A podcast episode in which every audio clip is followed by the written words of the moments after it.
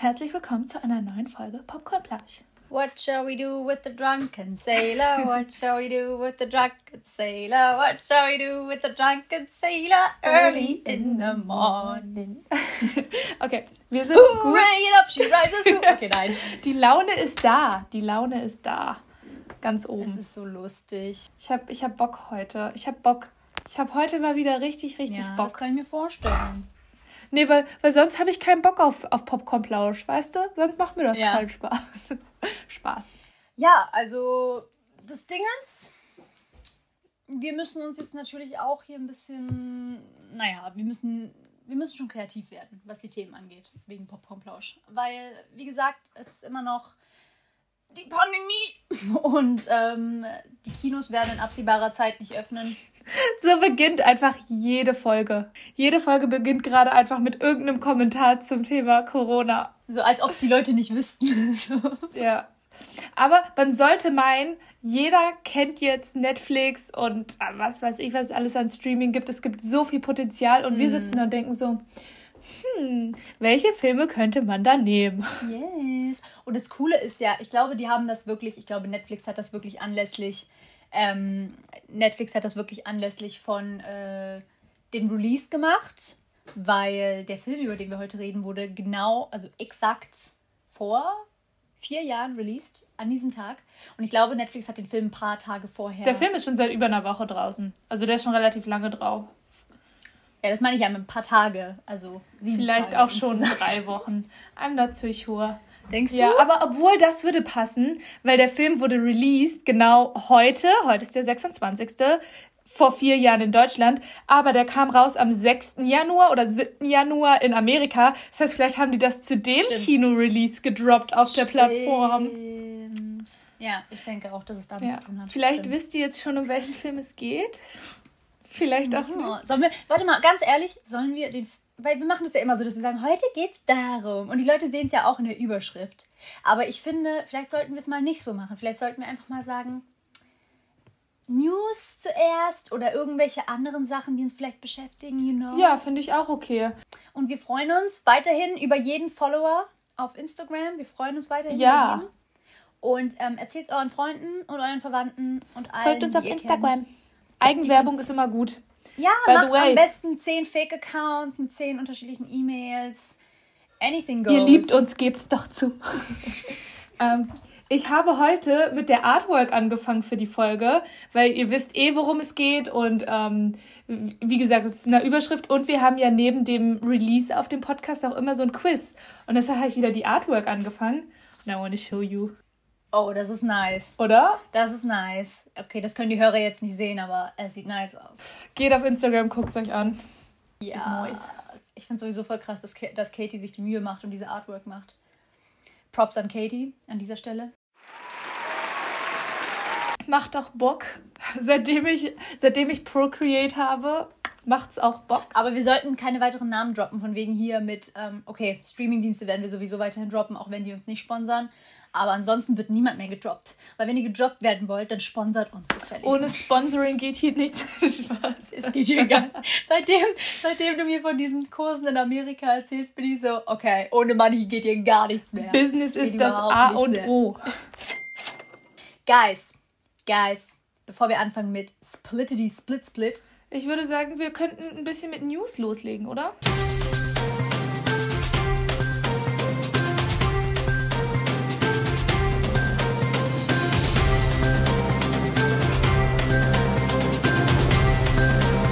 gute News. Wie viele News hast du? Ich habe vier News. Und dann könnten wir, je nachdem, wie viele News du hast, kann man das so aufsplitten, so mit hin und her. Oh, du meinst weiter splitten, wenn wir über Split reden? Schenkelklopfer. Ich habe fünf News. ah, perfekt, dann fang du an. Okay. Flash. Guys, in den letzten Tagen, okay, das ist jetzt schon echt wieder, dadurch, dass wir die ganze Zeit diese Nachrichtendienste in Anspruch nehmen und die wären da und ihr solltet das, wenn ihr Filmliebhaber seid, solltet ihr die kennen. Ich weiß, es ist erschreckend, wie viele im deutschsprachigen Raum diese nicht kennen und ihnen nicht folgen und ich frage mich, was mit diesen Leuten los ist, weil Variety, Hollywood Reporter und Deadline Ich sage es noch einmal. Variety, Hollywood Reporter und Deadline. Folgt diesen Leuten, lest die Nachrichten. Wenn ihr irgendetwas wissen wollt über die Industry, also I'm sorry, aber ihr müsst, ihr müsst. Und wenn ihr noch ein bisschen tiefer gehen wollt, NPR und IndieWire, IndieWire. kann ich auch empfehlen. Das stimmt. Man fragt sich natürlich, hey, wann geht's weiter mit den ganzen äh, Theater, Theater Dates, also mit den ganzen Kinodaten, wann kommen welche Filme wie raus? Ähm, und tatsächlich haben die Major Studios schon dazu ein Slate ähm, veröffentlicht gehabt und ich habe mir so ein paar Filme rausgesucht, die ich von unterschiedlichen Studios gut finde, auf die ich mich freue. Ähm, natürlich kann sich da alles noch verschieben, aber ich hoffe jetzt mal, dass es dabei bleibt. Von Disney, Black Widow soll am 7. Mai rauskommen. Da freue ich mich. Dann Cruella, Cruella mit äh, Emma Stone am 28. Mai. Auch ziemlich, ziemlich spannend. 20th Century, ähm, ich wusste gar nicht, dass die da der Vertriebspartner sind, aber die bringen Death on the Nile, also Mord of the Nile, bringen sie raus, am 17. September allerdings erst. Aber das ist ungefähr so mein Geburtstagszeitraum, deswegen werde ich den wahrscheinlich an meinem Geburtstag gucken. Spielt nicht Army Hammer da drin mit? Tod auf dem Nil? Ja. Das weiß ich nicht, ich glaube nicht. Sicher? Wait. Doch! Der spielt da mit.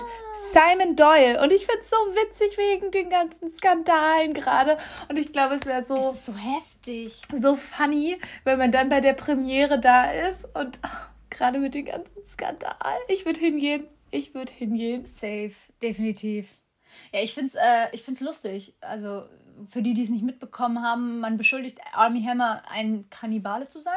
Des Kannibalismus ist. Des Kannibalismus ist. Weil, weil er gerne kinky Zeug an Leute in die Insta-DMs schreibt. Uiuiuiui. Mal gucken, mal gucken, aber daraus, ähm, ja. wie sagt man, daraus wird noch kein Schuh. Ich sag mal, daraus wird noch kein Weinstein. Okay. Next, Next, News.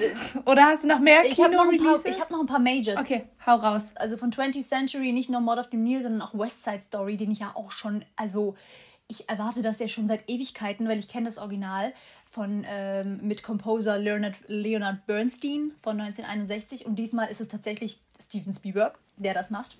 Vielleicht bringt Spielberg endlich mal wieder was Gutes an anladen. Ja, weil er hat wirklich Leute, die so typisch aus diesem Musical-Bereich kommen, beziehungsweise M Ansel oder Amsel Elgort spielt da mit, der ja auch ein Klassenkamerad von Timothy Chalamet war, auf der LaGuardia High School of the Arts, no die Schule, die man aus Fame kennt.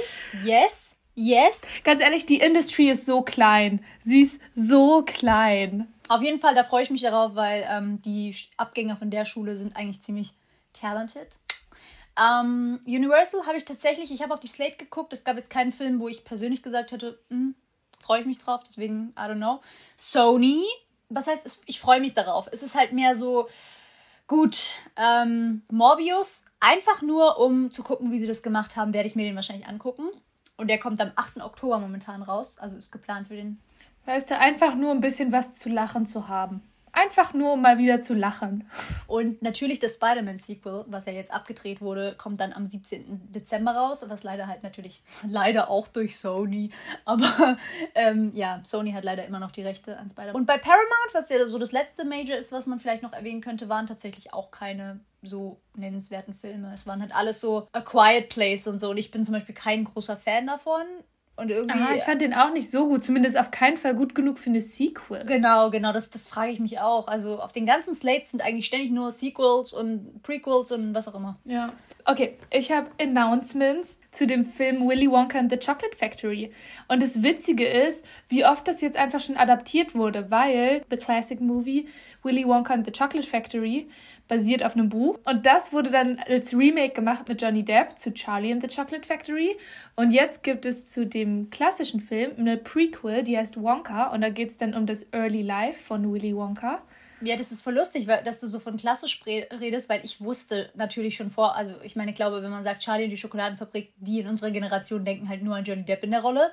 Und ähm, ich wusste irgendwo, dass es vorher schon einen Film darüber gab, aber ähm, irgendwie, ich dachte wirklich, ach krass, ich dachte irgendwie, also für mich ist Charlie, also die Willy Wonka ist für mich Johnny Depp. Das, das Ding also, ist, ich dachte auch erst von der Johnny Depp-Version, aber dann war nämlich unsere Hausaufgabe für einen meiner Kurse an der UCLA, dass wir einen Artikel mitbringen über Source Material und dann hat einer diesen Artikel mitgebracht und meinte so, ja, aber so wie ich das verstanden habe, zu dem Original. Und dann war ich so, hm, ich hatte das ja. anders verstanden. Und jetzt ähm, habe ich mich eines Besseren belehren lassen. Vor allem das Witzige ist, ich hatte erst den Johnny Depp-Film gesehen und dann danach erst das Original. Und ich finde, Willy Wonka wirkt in dem Original böser. Ich finde, der hat da so einen richtig dunklen Twist, wo ich so dachte, so, uh, Kinderfilm? Uh. Aber ähm, dafür finde ich die Umpa Lumpas im Original viel geiler. Ich liebe auch einfach das Wort Umpa Lumpa. Ich kann es nicht lassen. Umpa Lumpa. Es hat einfach richtig Spaß, das zu sagen. Umpa Lumpa,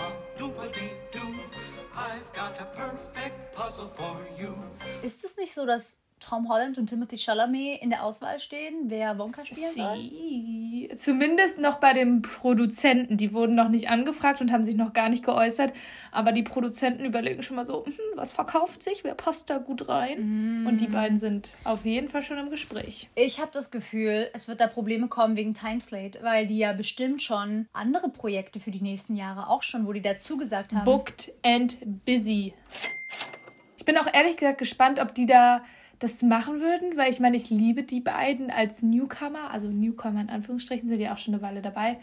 Aber irgendwie kann ich es mir noch nicht vorstellen. Ich weiß nicht warum, aber. Ich kann es mir, mir tatsächlich nur bei Timothy vorstellen. Ich mag Tom Holland richtig gerne, aber ich kann es mir irgendwie nur bei Timothy vorstellen weil das ist so dieses Weirde von Willy Wonka. Also ich weiß nicht, ob sie, und das ist das Ding, ich weiß nicht, ob sie Willy Wonka genauso zeichnen werden als Weirden, weil der wird ja wahrscheinlich erst irgendwann weird. Wahrscheinlich war der als Kind nicht weird. Ja, die müssen halt seinen Werdegang zeigen, warum er so ein Weirdo geworden ist. Und dann denke ich mir, vielleicht ist das aber gerade der Grund, warum einer der beiden die Rolle annehmen würde, weil es so was ganz anderes ist, als sie bisher gemacht haben. Und gerade weil ich es mir nicht vorstellen kann, würden die sich wahrscheinlich denken, mhm. Herausforderung, ich kann an mir arbeiten und wachsen und mhm. denken sich so, dann mhm. mache ich's. Und ich meine, ich, wir hatten ja da, dazu schon einen Post ähm, auf unserer Instagram-Seite, dass die beiden im Gespräch stehen.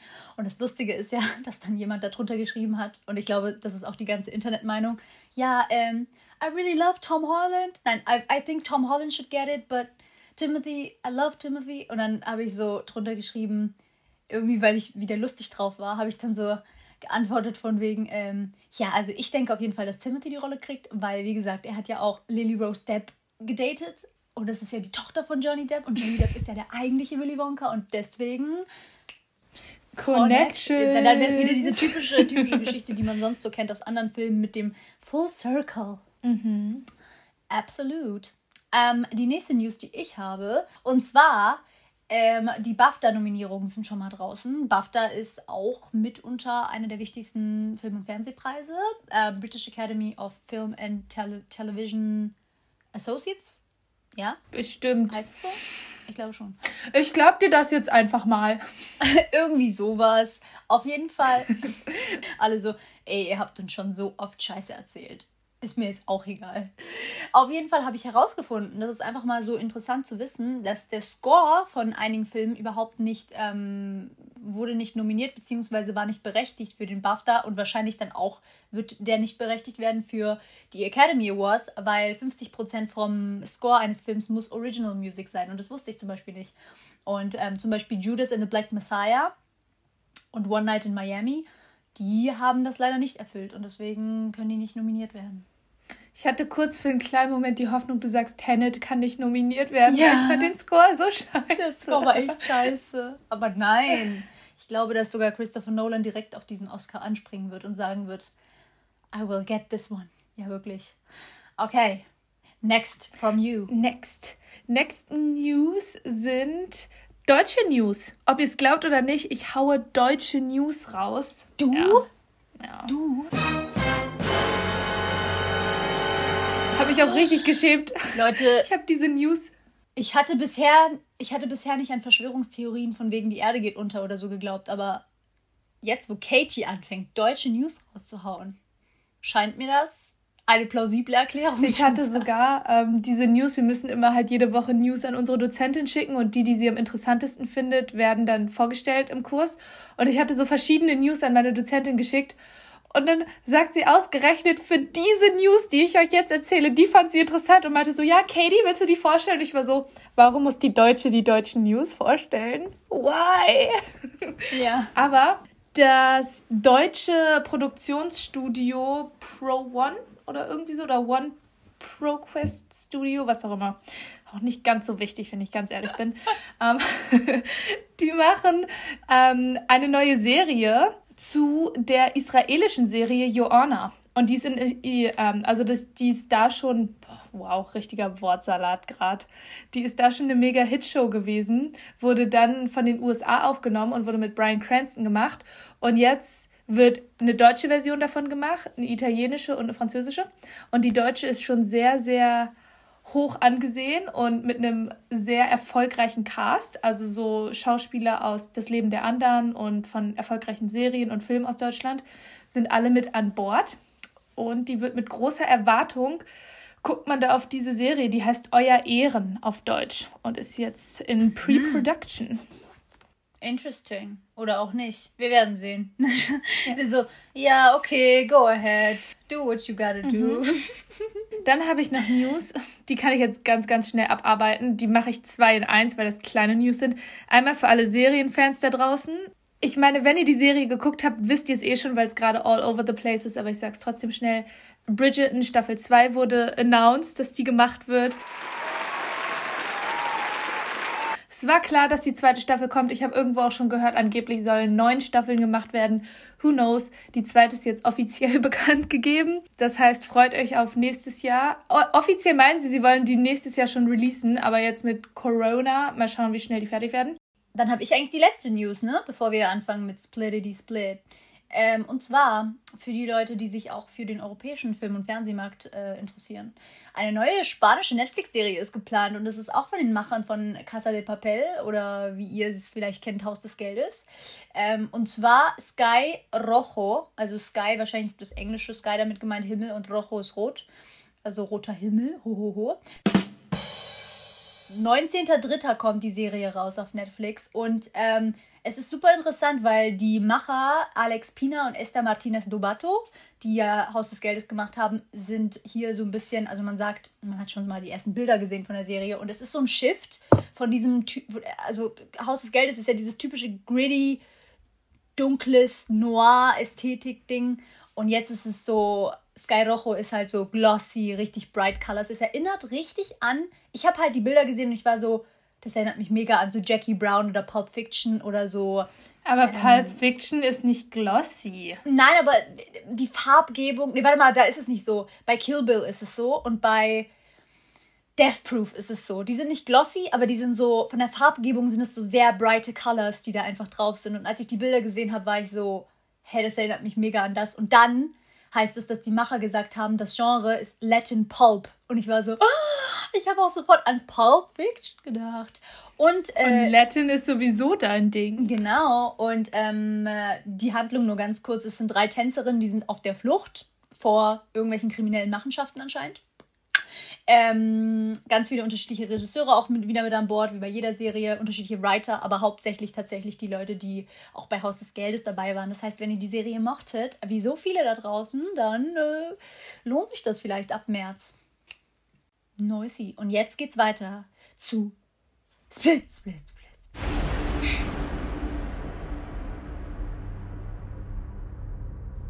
Fangen wir an. Ich habe erstmal vorneweg gibt es einen kleinen Shift in unserer Erzählweise.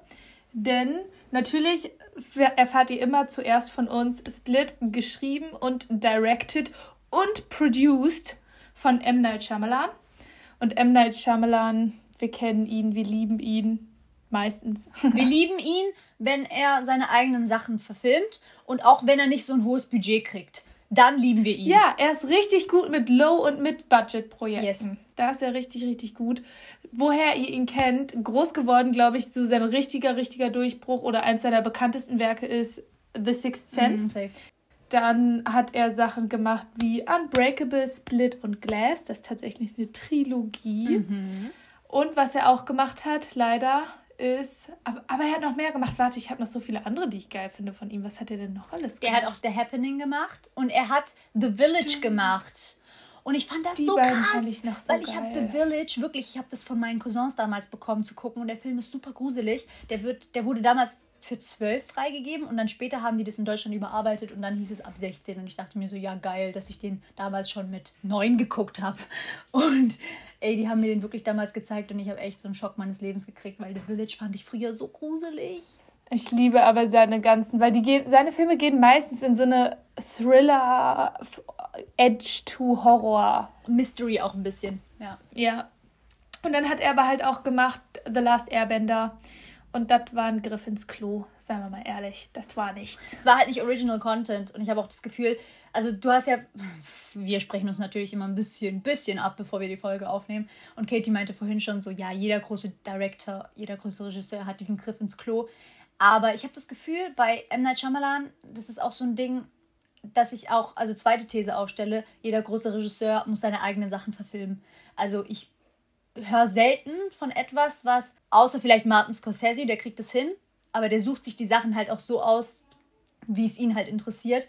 Aber dass man einfach, nur weil der Typ ein guter Regisseur ist, dass man dem irgendeinen Inhalt gibt, was gar nichts mit deiner normalen Filmografie zu tun hat. Dass man den quasi einfach so einkauft, dass man so sagt, so hey, cooles Projekt, wir kaufen dich jetzt hier, mach nee, das mal. Das funktioniert bei so, was heißt mittelmäßig, das ist sowieso alles nur so, das ist ja alles nach wie funktioniert nie richtig gut, aber für diese ganz normalen Popcorn-Kinofilme, die ein Jahr im Kino laufen, ihr findet es interessant und guckt sie ja. danach nie wieder, da funktioniert, da funktioniert ja. Und dann gibt es halt auch so Studios, die haben halt einen bestimmten Korpus an Leuten, zum Beispiel die Marvel Studios, die benutzen dann halt immer wieder diese Leute, wie zum Beispiel die Russo-Brüder oder Taika.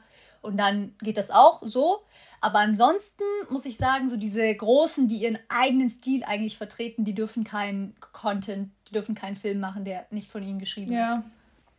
Auf jeden Fall, in diesem Fall wurde nämlich von ihm geschrieben, von ihm Regie geführt und eben auch produziert. Und das finde ich so interessant, weil ich mir dann angeguckt habe, wer die Produzenten von dem Film sind. Und deshalb, wir sprechen ja sonst nicht so viel über Produzenten, aber es ist einfach wichtig. Und die Produzenten sind einmal ein Mark Beanstalk und von dem habe ich noch nie gehört. Aber das war wahrscheinlich der, der so gesagt hat, so okay, ich mache das, aber ich muss mir ein paar Leute mit ranholen, die Geld haben und einen Namen haben und damit ja, das Ganze gut umgesetzt werden kann. Das heißt, wir haben auf jeden Fall M. Night Shyamalan, der ja auch das Skript und so hat, und Jason Blum. Und Jason Blum ist ja. einfach bekannt dafür, Blumhouse Productions. Jeder gute Low-Budget-Horrorfilm kommt von Jason Blum. Jason Blum, by the way, war auch Get Out. Ich habe auch das Gefühl, inzwischen kennt man auch schon das Intro. Ja! Bevor der Film schon losgeht. Man kennt das Intro von Blumhouse, Product, äh, von Blumhouse Pictures, glaube ich. Product? Ja, ähm, so. Man kennt das die Leute kennen das einfach. Das ist dieses mit der Wand und dann sieht man diese Gestalt und auf ist einmal. Ist das wie so ein Haus und dann ja. ist das so mit Blau? Genau. Ja, einfach gut. Deshalb dachte ich mir diesmal so, mm, interesting. Very interesting. Genau, worum geht's bei Split, was ich halt an dem Film so cool finde? Ich habe so ein bisschen so ein Fable sowieso für so Psychodramen oder Psychothriller. Und in diesem Fall handelt es sich, können wir gleich mhm. sagen, in erster Linie auf den ersten Blick erstmal um einen Psychothriller. Und es geht darum, dass der Protagonist Kevin DID hat. Das ist Dissociative Identity Disorder. Also er hat eine gesplittete Persönlichkeit und hat einfach insgesamt 24 Identitäten. Und wenn ihr jetzt sagt, nein, er hat nur 23 Identitäten, sie sagen auch, er hat nur 23, das Biest ist Nummer 24. Mhm. das Biest, habt ihr kapiert? So sieht es nämlich aus.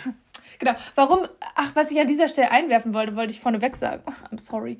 Warum wir überhaupt über Split sprechen an dieser Stelle, ist, weil haben wir ja am Anfang eigentlich schon gesagt, dass er jetzt auf Netflix ist. Das heißt, es ist endlich ein Film, den ihr euch direkt angucken könnt, wo ihr jetzt merkt, so, ey, ja. das klingt so geil. Ich habe mal wieder Bock auf Split. Ihr müsst kein Geld ausgeben, ihr müsst nicht aufs Kino Wirklich? warten, ihr könnt einfach Netflix anmachen und zack, boom, da ist er. Exactly. So sieht es nämlich wir aus. Wir denken natürlich auch an unsere Zuhörer. Auf jeden Fall. Hey, wir machen das nur für euch, Leute. Wir so, ey, wir wissen gar nicht, über welchen Film wir reden sollen. Ja, guck mal, was auf Netflix läuft. Okay. Platz 3 ist so Split. Okay, Split ist cool. Ja, ich war. Und Katie hat ja auch eine Arbeit geschrieben über Split. Stimmt's, Katie? An der Northwestern University. Und benotet mit einem A. Oh. Dieser Film, das ist echt so einer, das ist so. Der ist gar nicht wie Parasite. Aber ich habe das Gefühl, als ich den geguckt habe, ich habe mich danach genauso gefühlt, wie ich, nachdem ich Parasite geguckt habe, weil es war so, der hat so voll den nachhaltigen Effekt auf einen, weißt du, dass man dann noch so richtig lange nachdenkt darüber. Aber ich habe das Gefühl, bei guten Psychothrillern ist das sowieso meistens der Fall. Ähm, ein paar kleine Facts am Rande, dass ihr auch wisst, so wie man es einordnen kann. Ähm, Festival, Festival Release war am 26. September 2016, ein Tag nach meinem Geburtstag. Und alle so, ja, Nisa, wir wollen nichts über dich hören. Eigentlich nur über den Film, aber gut. Ähm, aber ihr müsst damit leben. Wenn ihr das eine wollt, müsst ihr beides kriegen. Wer A sagt, muss auch B. Warte mal, was? Nein. Äh, wer A hört, muss auch B hören. So sieht's aus. Auf jeden Fall in Deutschland und auch im Rest der Welt dann ab Januar. Hier tatsächlich am 26. Januar 2017. Und wir nehmen diese Folge auch am 26. auf. Deswegen ziemlich cool. Das Budget war bei 9 Millionen US-Dollar. Und die haben einfach weltweit. Weißt du, wie viel sie eingespielt haben, Katie? Viel. Rate mal. Mehr als. Wie viel hoch war das Budget? Sechs? Sechs 9 Millionen, 9 Millionen Dollar US-Dollar. Mm, eingenommen würde ich sagen 180. 278 Millionen US-Dollar. Oh, ich wollte erst 200 sagen und war so, nee, nimm eine krumme Zahl. Das ist richtig krass, ne? 278 Millionen US-Dollar. Und wie Katie gesagt hat, ist es so ein bisschen, ja, die Fortsetzung von Unbreakable, was schon im Jahr 2000 rauskam. Und was die Trilogie komplettiert, ist dann Glass zusammen mit Samuel L. Jackson. Und das kam dann 2019, glaube ich, raus. Ja. Und an dieser Stelle, das fand ich so geil, einfach als ich diesen Film gesehen habe, weil man ja bei Shyamalan immer den Twist erwartet. Und er ist selber schon genervt davon und meint so, Leute, er will nicht nur darauf reduziert werden, aber man erwartet immer einfach einen Twist bei ihm. Dann waren halt voll viele nach Split so, hä, da war gar kein Twist, ich verstehe es nicht. Und ich dachte mir so, Leute, da war so ein Twist am Ende, weil die ganze Zeit guckst du diesen Film und denkst so, okay, Kevin, beziehungsweise Dennis, beziehungsweise das Beast, was auch immer, es ist halt einfach ein Psychothriller über einen Typen mit einer Persönlichkeitsstörung. Und dann kommt am Ende raus, nein, es ist einfach ein Superheldenfilm, beziehungsweise ein Comicbuchhelden-Verfilmungsding. Mhm. Weil Unbreakable erstmal 2000 rauskam, vor dem ganzen Marvel-Wahnsinn. Da wusste Shyamalan nämlich schon, dass Superheldenfilme sich gut verkaufen.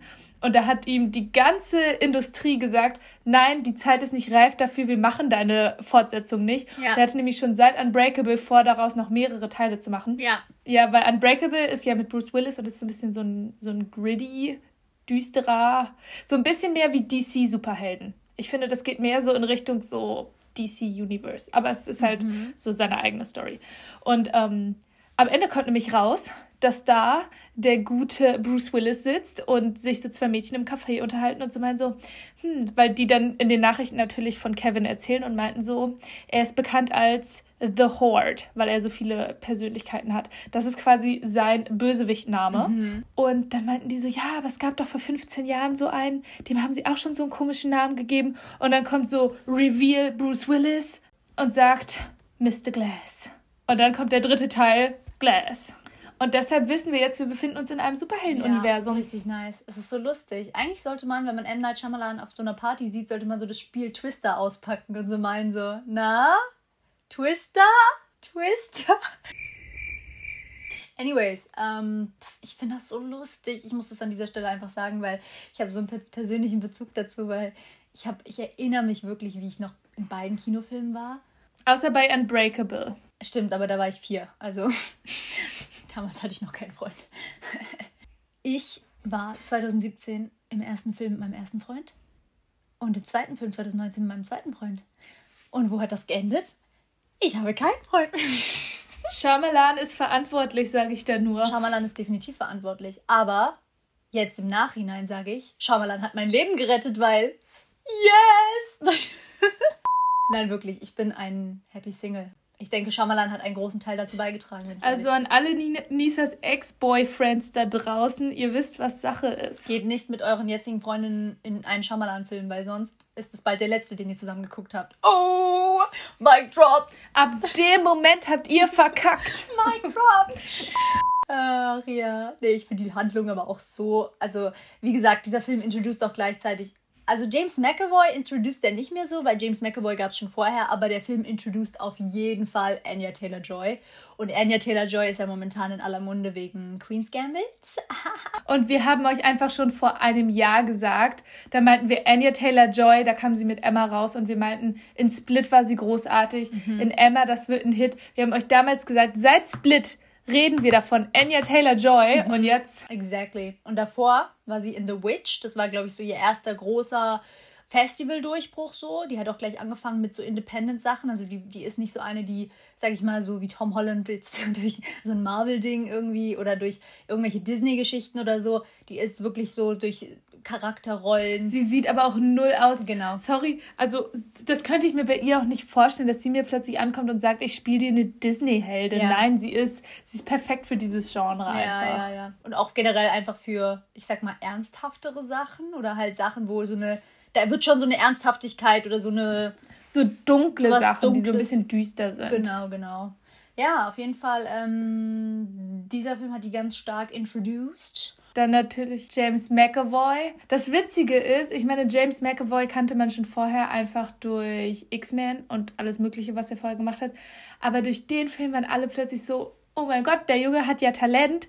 Und es stimmt einfach, weil in Interviews finde ich das immer so witzig, sagt er immer, ja, er macht halt das, was jeder Schauspieler macht, nur er macht es halt in einem Film siebenmal oder achtmal oder wie viele Charaktere er da wirklich spielt. Und meint so, wird aber bezahlt wie nur für einmal. Und meint dann immer so Spaß, ist so blöd, du machst den Job für sieben, aber kriegst die Bezahlung für eins. Ist aber so, das ist so krass, weil, also was den halt ausmacht, beziehungsweise der Typ hat ja nicht mal, kommt irgendwann ein richtiger Name von ihm raus? Heißt der Kevin? Kevin, Kevin äh, Wendell Crump. Das ist nämlich mein Problem mit dem Skript, aber okay. das erzähle ich dir gleich. Genau, weil irgendwie, ich hatte das Gefühl, ich habe nie den ganzen Namen gekannt, weil ich meine, die eine Persönlichkeit war halt Kevin. Und der hat ja eigentlich insgesamt 23, aber in dem Film hat er dann nur 8 gezeigt. Und gleichzeitig, also es ist halt alles so. Ich glaube, ich, ich, glaube, ich fange von Anfang an, damit die Leute nicht verwirrt werden. Also, es ist nämlich so. Ähm, ich glaube, es fängt alles an mit so einer Geburtstagsparty von Claire und Marsha. Und dann laden die halt diese Außenseiterin aus der Schule ein. Und die heißt Casey. Und die wird gespielt von Anya Taylor Joy. Und die werden gekid gekidnappt nach dieser Party. Dann setzt sich einfach ähm, der Charakter von James McAvoy ins Auto und sagt so. Dennis. Ähm, in dem Moment ist er Dennis. In dem Moment ist er Dennis. Setzt und sich dann Dennis da rein. Ist ein Typ mit OCDs und der mag es gerne, Mädchen nackt beim Tanzen zuzugucken. Also Dennis ist ein Pro die Das Ding ist, Dennis ist eine gesplittete Persönlichkeit, die dann selber nochmal psychische Probleme hat. Das ist so heftig. What? Das ist echt richtig heftig. Und dann gibt es auch noch andere Persönlichkeiten. Eine hat zum Beispiel Diabetes und muss Insulin nehmen, obwohl es der gleiche Körper ist. Und man denkt sich so, what? How? Egal, auf jeden Fall, das, das werdet ihr alles im, im, im Laufe des Films eigentlich noch erfahren. Der bringt die auf jeden Fall in so einen komischen Keller, die wachen dann da auf. Ähm, und die beiden Mädels sind halt so typisch, sag ich mal, die oberflächlichen Cheerleader-Girls, mehr oder weniger, die dann irgendwie Panik kriegen und überhaupt nicht, sag ich mal, ein bisschen tiefergehend denken können. Und die Casey ist halt die typische Außenseiterin, die halt aber eigentlich mega intelligent ist und auch selber ein Geheimnis hütet, was dann im Laufe des Films auch immer mehr aufgezeigt wird so. Ähm, ja, und dann machen die Bekanntschaft mit Dennis, aka Kevin, aka Hedwig, Hed, Hed, Hed, Patricia, aka Hedwig, aka Barry. Also das Ding ist, die Charaktere, die James McAvoy richtig ausspielt, sind Barry, Dennis, Patricia, Hedwig, Kevin und um, ähm, I think that's it, weil die anderen sieht man nur einmal ganz kurz, weil es gibt tatsächlich an einer Stelle kann man alle Charaktere ja. und das Biest natürlich, sorry, und das Biest. Und an einer Stelle kann man nämlich einmal alle Charaktere kurz sehen, aber um, ähm, weil das ist am Computer, weil jeder Charakter immer so ein, so ein Videotagebuch macht und dann sieht man auch einmal alle Namen, aber er spielt halt nicht alle aus, außer dass man halt kurz mal so ein Snippet sieht. Das ist richtig crazy, als dann Casey in dem Moment als sie das dann irgendwann entdeckt, diese ganzen äh, Videos und dann so total dieser Schock, weil ich meine, der Typ weiß halt einfach die ganze Zeit nicht, dass er Beziehungsweise doch, die kennen sich untereinander, die Persönlichkeiten in seinem Körper. Die wissen das, weil immer eine Person das Licht nimmt. Also man muss sich das so vorstellen, es ist quasi wie so ein, ich stelle mir das mal vor wie so ein Stuhlkreis. Ja, und in der Mitte das ist das Licht. Ja. Und einer greift immer das Licht. So, und normalerweise war Barry immer in Control. Aber Hedwig, weil er halt ein Kind ist, kann er jederzeit einfach dieses Licht greifen und Kontrolle übernehmen. Und Hedwig hat sich halt zusammengetan mit Patricia und Kevin, weil die glauben daran, dass das Biest kommt, kommt und übernatürlich ist und am besten um, sich um Kevin kümmern kann und ihn beschützen kann. Deshalb äh, sind die jetzt in Control. Es ist so crazy. Es ist so crazy, dass diese Persönlichkeiten sich dann auch noch zusammentun und dann sagen so, nein, Patricia hat das gesagt. Und gerade Hedwig ist ja, dadurch, dass es ein Kind ist, der redet halt einfach wie ein Kind in dem Moment und, und bewegt sich dann auch so. Also das ist richtig, es ist einfach zu heftig, was James McAvoy leistet in dem Film. Da muss ich auch sagen, ich habe mir ein paar Szenen rausgeschrieben, wo ich ihn so, so stark finde, weil es gibt Momente, einmal, wenn er bei Dr. Fletcher ist. Also er hat auch eine Psychologin, eine Therapeutin, zu der er hingeht. Ich weiß ehrlich gesagt nicht den genauen Unterschied zwischen Therapeut und Psychologe. I'm sorry an dieser Stelle. Auf jeden Fall geht er da immer hin und geht aber als Dennis hin und gibt sich als Barry aus. Also Dennis hat quasi gerade die Macht, aber gibt sich als Barry aus. Und dann gibt es so einen Moment, wo er so switcht und er sitzt da wirklich in den gleichen Klamotten, komplett gleiches Design, gleiches Setting und nur durch seine Haltung und seine Mimik merkst du plötzlich und wie er spricht, merkst du, okay, er ist jetzt nicht mehr Barry, er ist jetzt Dennis, ohne dass irgendwer was sagt. Und das hat er später genauso, wenn er einmal Hedwig ist und dann ist er erst Hedwig und hat so Spaß und ist so ein neunjähriges Kind und die gleichen Klamotten und wirklich nur Haltung, Stimme und plötzlich weißt du, jetzt ist Patricia da. Und ich finde das so krass, wie er das schafft, diese Unterschiede, weil du erkennst die Charaktere. Es muss nicht mal jemand sagen, so, oh, du bist jetzt Patricia, sondern du weißt sofort, das ist Patricia. Also das setzt das setzt auf jeden Fall so eine starke Bewegungskraft raus. Also, dass der einfach wirklich seinen Körper sehr gut, also auch als Schauspieler einfach sehr gut seinen Körper beherrschen kann und auch die Memory einfach, weißt du, weil klar kannst du das üben und trainieren und alles, aber wenn du dann drehen musst, dann musst du halt sofort wissen, was du alles einsetzt, weißt du, weil wenn du es übst, du übst ja dein Gesicht, deine Haltung, wie du dich bewegst, wie du bestimmte Wörter auch aussprichst, ob du bestimmte Akzente benutzt, ob du wenn du Angst hast, guckst du so, wenn du der Charakter bist. Wenn du Angst hast, guckst du aber anders, wenn du der Charakter bist. Also, äh, ja.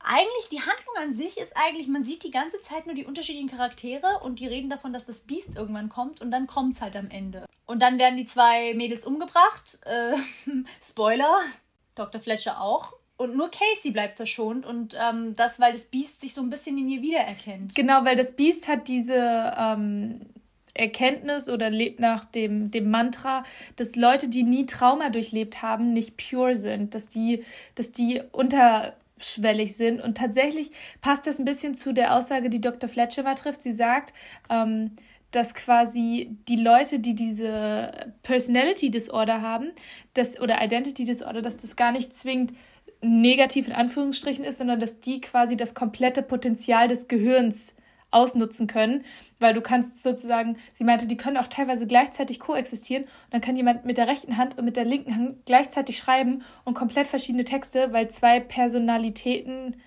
Persönlichkeiten parallel arbeiten und meint so, das zeigt einfach, wie viel unser Gehirn kann und sie ist halt voll begeistert davon. Und das Beast vertritt halt auch diese Ansicht, dass das das volle Potenzial ist und dass das die übermenschliche Rasse ist, in dem Sinne, so wir sind das Mächtigste und die anderen ähm, sind halt nicht mächtig genug. Und er sieht aber an Caseys Narben, dass sie auch Trauma durchlebt hat. Was dann nämlich rauskommt, dass sie von ihrem Onkel immer so misshandelt wurde. Und dass sie halt Trauma kennt und deshalb bringt er sie nicht um, weil er merkt, ey, du bist wie ich. Wir beide hatten Childhood Trauma.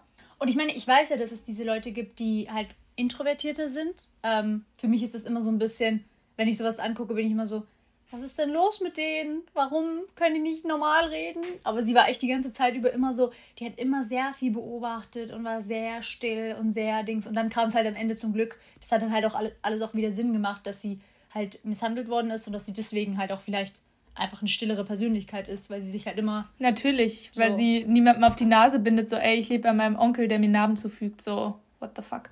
Das fand ich nämlich so krass. Am Ende ist sie, hat sie es ja geschafft, dem Biest zu entkommen, wird gerettet, sitzt in diesem Polizeiauto und dann meint die Polizistin so zu ihr so, dein Onkel ist hier, um dich abzuholen und du sitzt da nur und denkst so, es geht von einem Monster direkt oh, zum nächsten. Dang, so sie ist oh, immer dang. Monstern ausgesetzt.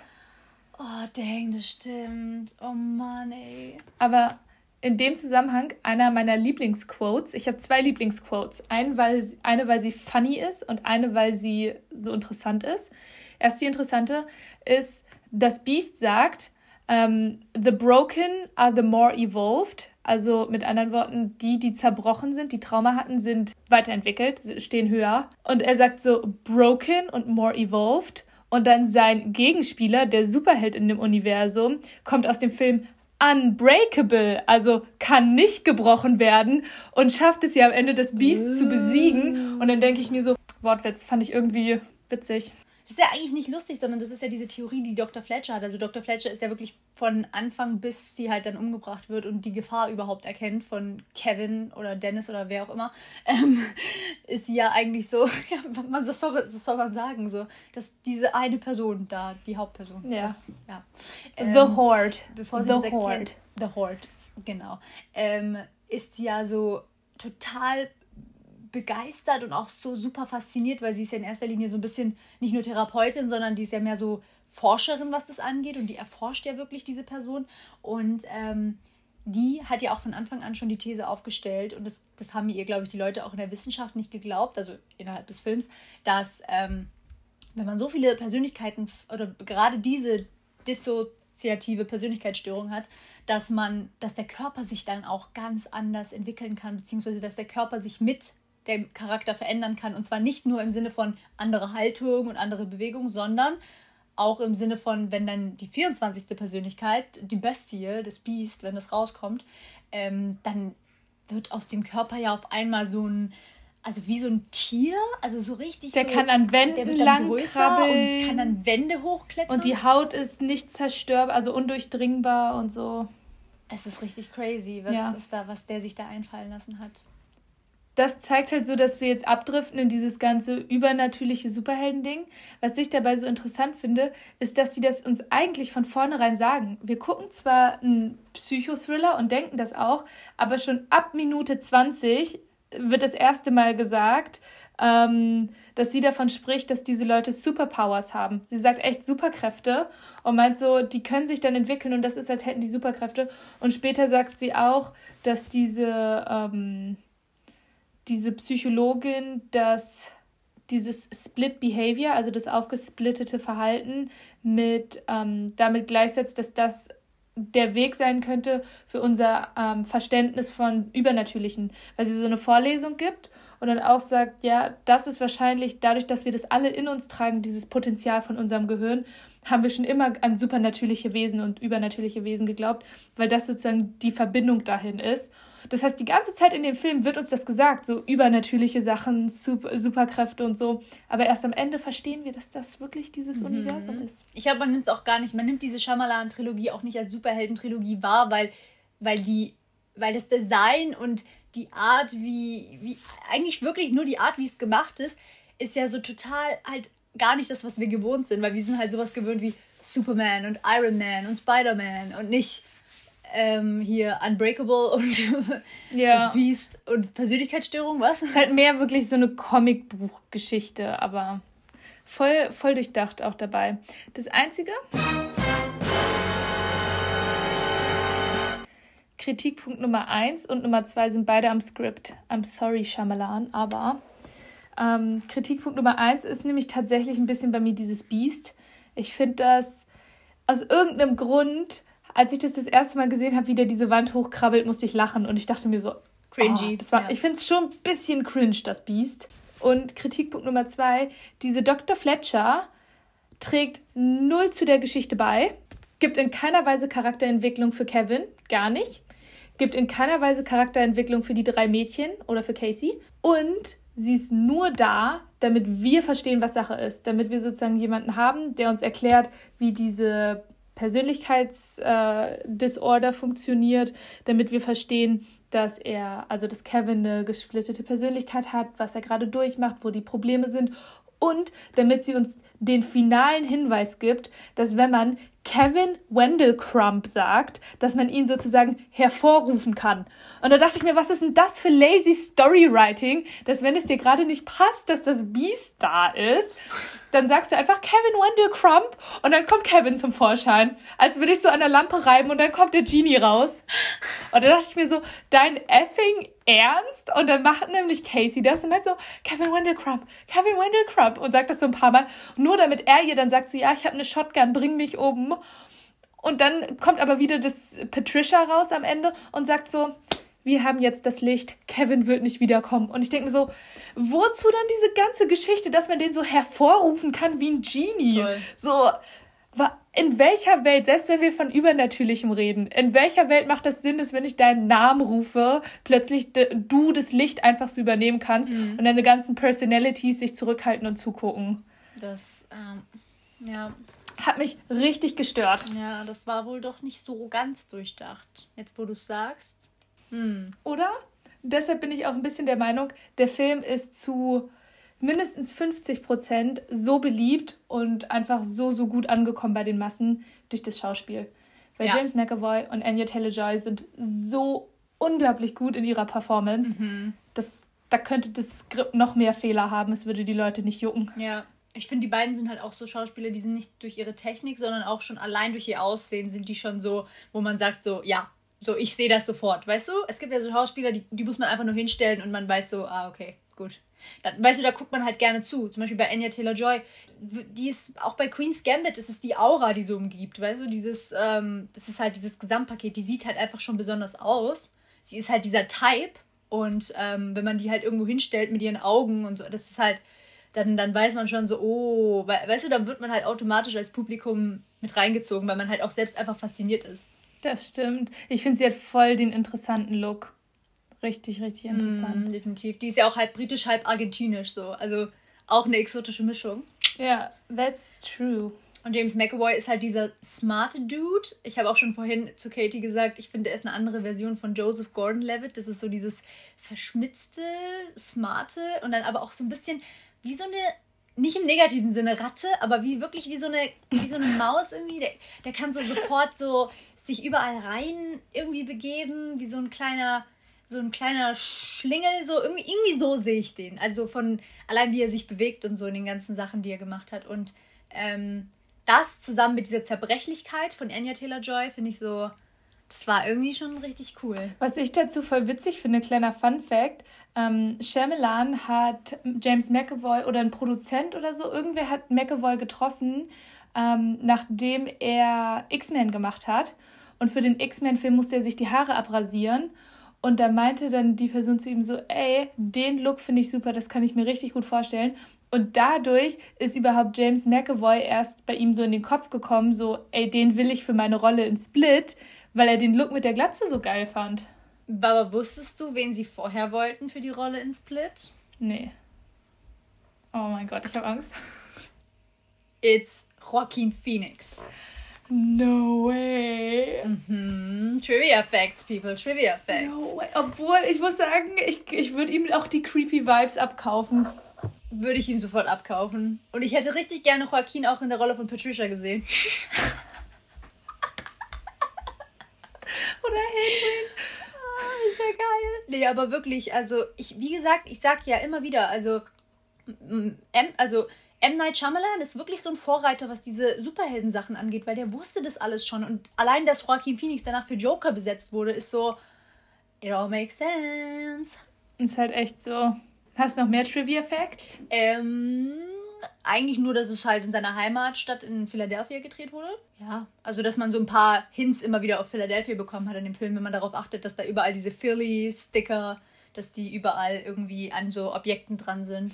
Was ich ganz interessant finde, ist, Shyamalan gehört wie so viele Regisseuren zu denen, die sich so ein bisschen als Auteur etablieren wollen. Weil sobald sie selber ja. schreiben, produzieren und Regie machen, sind sie auch immer irgendwo als Schauspieler mit drin immer. Die können sich das nicht nehmen, dann sozusagen, ach komm, ich gebe mir auch einen kleinen Part. Und er spielt Jay, mhm. den Helferling von, von Dr. Fletcher. Und in einer Szene sitzt er da so am Computer und muss so ein paar Sachen machen. Stimmt, stimmt. Der spielt ja auch immer selber ein bisschen. Stimmt, stimmt.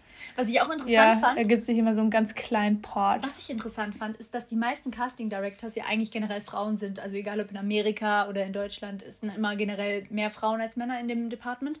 Und ähm, bei diesem Film tatsächlich war Douglas Abel, also ein, ähm, ein männlicher Casting Director am Start. Und der war allerdings auch schon für Grand Budapest Hotel als Casting Director.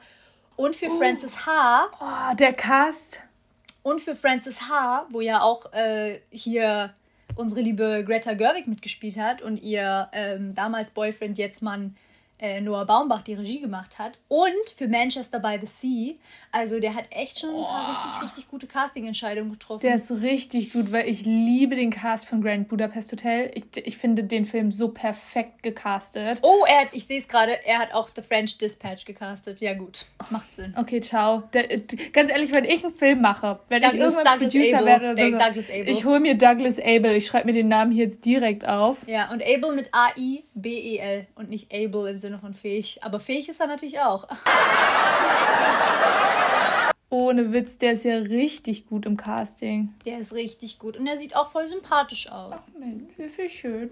Aber wo wir gerade dabei sind. Nee, weil das, das fällt mir wirklich auf, weil ich muss sagen, wie gesagt, ich bin ja auch unter anderem Schauspielerin und ich habe auch schon so, wenn ich Casting Directors sehe und wenn die nicht sympathisch aussehen, ist man gleich so, toll. Yeah, das wird voll viel Spaß machen. Weißt du, so, also man ist halt so, das ist so voll der geschützte Raum, finde ich, wenn man so. Dann will man sich gar nicht so öffnen, wenn man schon denkt, man wird gleich gejudged. Ja, safe, safe, ja. Wo wir gerade. Was wolltest du sagen? Ich dachte mir, wo wir gerade so ein bisschen bei Departments sind. Zu den meisten Departments habe ich mhm. ehrlich gesagt diesmal gar nichts zu sagen, weil ich einfach das Schauspiel wirklich so stark fand, dass ich darauf so Fokus gesetzt habe. Es gibt auch tatsächlich nicht viel zu sagen. Ich habe die Departments nämlich durchsucht und außer Douglas Abel und dem Kostümdesigner sind die anderen eigentlich nur bei allen Shyamalan-Filmen gewesen oder die waren immer nur Assistant und das war denen ihr erster Job. Echt? Weil ich, ich habe jetzt nicht nachgeguckt, was er sonst noch gemacht hat, aber ich fand ihn so gut, dass ich ihn mir aufgeschrieben habe. Die Cinematografie, also ähm, DOP, Director of Photography, Michael, und ich kann den Nachnamen leider nicht, Giolakis. Mike Guliakis, der ist Grieche. Genau, ja. habe ich mir beim Nachnamen schon gedacht. Und ähm, den fand ich so cool, weil erstmal die erste Szene, die du angesprochen hattest vorhin, wo plötzlich Dennis einfach im Auto sitzt und quasi diese drei Mädchen entführt, siehst du ihn die ganze Zeit über nicht. Du hast immer so dieses eklige yes, Gefühl, dass sie beobachtet yes. werden und die Kameraführung allein ja. in der ersten Szene ist so gut, ist so gut. Bis zu dem Moment, wo plötzlich dann so er einsteigt, ja. Wie Anya Taylor-Joy so zur Seite guckt und sie guckt erst so nach hinten und sieht nichts und dann steigt jemand ein und sie guckt so, sie sieht dann dann im Rückspiegel, dass da so das Essen runtergefallen ist und sie guckt zur Seite. Und bis dahin siehst du die ganze Zeit über James McAvoy nicht. Und ich finde die Kameraführung da einfach mhm. so gut. Und was mir aufgefallen richtig ist, geil. was der Typ richtig oft macht, ich glaube, der hat sich Stanley Kubrick abgeguckt, weil der richtig viel dieses ganz klassische Bild macht mit diesem Fokus in der Mitte, dass du da, wo es auch dieses bekannte Mesh-Up zugibt. Und so ist sein Bild richtig oft aufgebaut, dass du als Fokus in der Mitte deine Figur hast und die auch ganz gerade ausgerichtet ist auf die Kamera. Und hast du oft so Close-ups oder Halbtotalen wo dann der Schauspieler direkt in die Kamera guckt, auf die Kamera zurennt, von der Kamera wegrennt durch so einen Schacht und du immer dieses klassische zentrierte Bild hast. Und irgendwie fand ich das sehr ästhetisch. Soll ich dir mal sagen, wo der noch DOP war? Tell me. Bei Jordan Peele, Us. I told you! Ich wusste doch, ich finde den gut. Ein Full Circle, guys, Full Circle. Ich wusste doch, ich finde Das fand gut. ich auch heftig. Als ich das gelesen habe, war ich so, was? Noch so ein geiler Horrortyp. Ähm, der nächste, den es auch zu erwähnen gilt, ist Paco Delgado. Und der ist tatsächlich auf Lanzarote geboren. Ähm, und der ist der Kostümdesigner gewesen. Auch sehr auffällig, dass das ein männlicher Kostümdesigner ist, weil, wie gesagt, Kostümdesign und Casting Director, das ist irgendwie, ganz oft sind es Frauen, die das machen und hier sind es Männer. Und weil wir vorhin über Freddy, ähm, über äh, Freddy Redmayne, Freddy Red, Eddie Redmayne, Eddie Redmayne gesprochen haben. Freddy. Freddy? Weil wir vorhin über Eddie Redmayne gesprochen haben. Der hat das schon das Kostümdesign für The Danish Girl gemacht und auch für Le Miserable und auch für Tod auf dem Nil. Aha. Aha. Also ich sag euch, Douglas Abel und Paco Delgado. It's going down. Vor allem, und weil Mike der finde ich auch gut. Oh ja, ich, ohne Witz, ich fand die, die Cinematography so cool.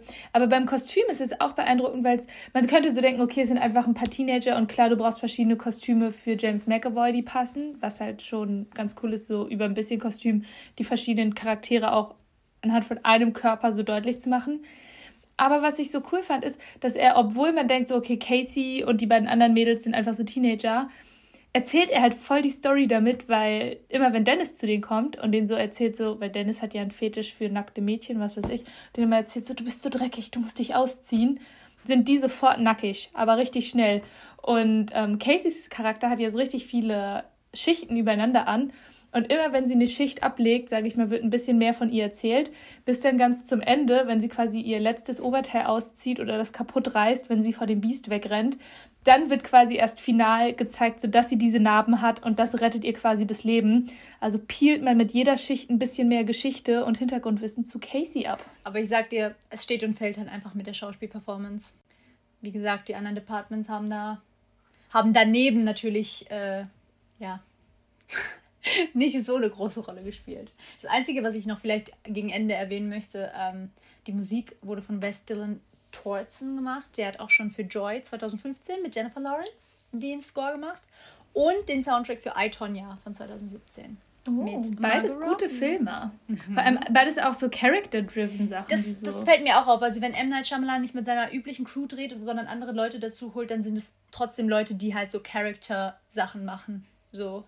Und auch immer so deepere Geschichten. Ich habe jetzt ja. zum Ende noch meinen zweiten Favorite Quote. Den habe ich mir extra bis zum Ende aufgespart, damit wir mit einem Lacher rausgehen können. Ich weiß nicht, ob du auch einen hast, ob du zuerst einen sagen willst, falls du einen hast. Ich habe keinen Quote. Okay. Mein Lieblingsquote ist von Hedwig. Und er fragt Casey, ob er sie küssen kann, weil er meint, so eigentlich wollte ich die andere küssen, aber die ist jetzt schon weg, deshalb kann ich das nicht. Und dann fragt er, ob er sie küssen kann. Und dann küssen sie sich. Und sein Konter danach ist einfach so, You might be pregnant now. Und die Art und Weise, wie er das sagt, wir müssen das einspielen, ohne Witz, wir müssen das einspielen. Ich habe mich scheckig gelacht, wirklich. Es war so gut, best, beste Line im ganzen Film. Ich glaube, ich gucke ihn mir auch nochmal an. Ja, wirklich, der, der presst quasi nur so seine Lippen gegen ihre Wanne, Wange, so richtig unerotisch, unschön, was auch immer, dann so, you might be pregnant now. Das Schöne an dem Film ist halt, obwohl er Teil einer Trilogie ist, kann man ihn auch alleine gucken. So wenn ihr jetzt sagt, oh, ich habe Unbreakable nicht gesehen oder keinen Bock auf Glass oder was auch immer, dann könnt ihr den alleine gucken. Und wenn ihr ihn liebt und sagt, ich habe Bock auf mehr, habt ihr einfach noch zwei Filme und das dazu. Das ist immer der beste Fall, Guys. Und deswegen stay tuned und watcht, watcht, was auf Netflix kommt, denn die nächsten paar Wochen. Nutzt eure Netflix-Subscription. Netflix-Server werden komplett überladen sein, so wie alle anderen, so wie alle anderen Streaming-Anbieter. Aber ich glaube, krass ist Netflix, weil die halt jede Woche neues Zeug raushauen oder halt irgendwelche Filme wieder akquirieren und ich denke mir so, wie haben sie jetzt die Rechte dafür bekommen? Was ist jetzt los? Ja. Also bei Netflix, stay tuned. Wir denken natürlich auch so ein bisschen daran, damit ihr euch die Filme angucken könnt, bleiben wir jetzt ein bisschen bei Netflix. Zieht euch Split ja, rein. Definitiv. Guys, we'll see you in the next week. Nein, the next. Nein, nein, nein. Ja. Übernächste Woche. Übernächste Woche. Bye, bye. Adieu. Bye. Ciao. Bella, ciao.